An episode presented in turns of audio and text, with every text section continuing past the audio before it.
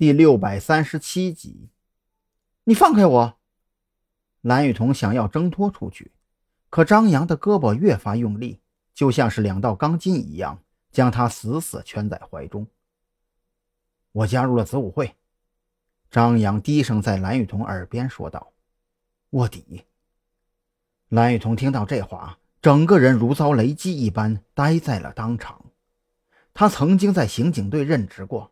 也曾接触过不少部门安插在犯罪团伙中的卧底，一旦走上这条路，意味着要遭遇何等风险，他心中一清二楚。更何况，张扬卧底的那是子午会呀！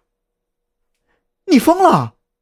蓝雨桐当即怒吼，他不理解张扬怎么会做出如此草率的决定，更不理解赵军怎么就能答应张扬如此瞎搞。我去找赵队，你必须尽快退出来。子午会有多么可怕，你应该很清楚才对。再精明的卧底，也终有暴露的那一天。你根本不知道你选了一条怎样的路。我没疯。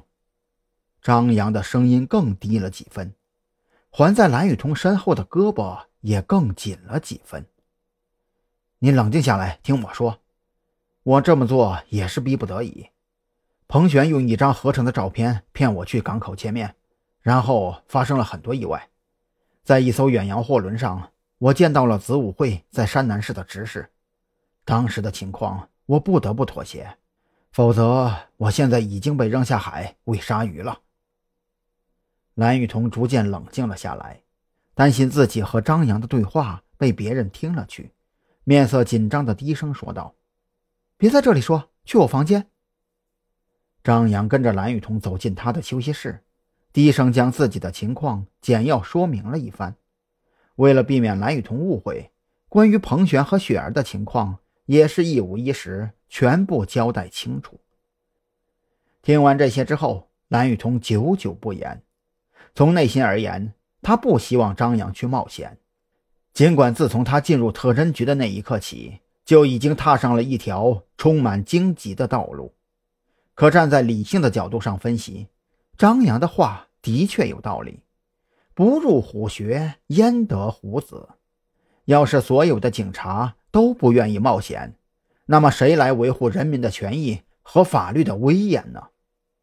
就在蓝雨桐两难之际，手机忽然响了起来。哟，说曹操，曹操到啊！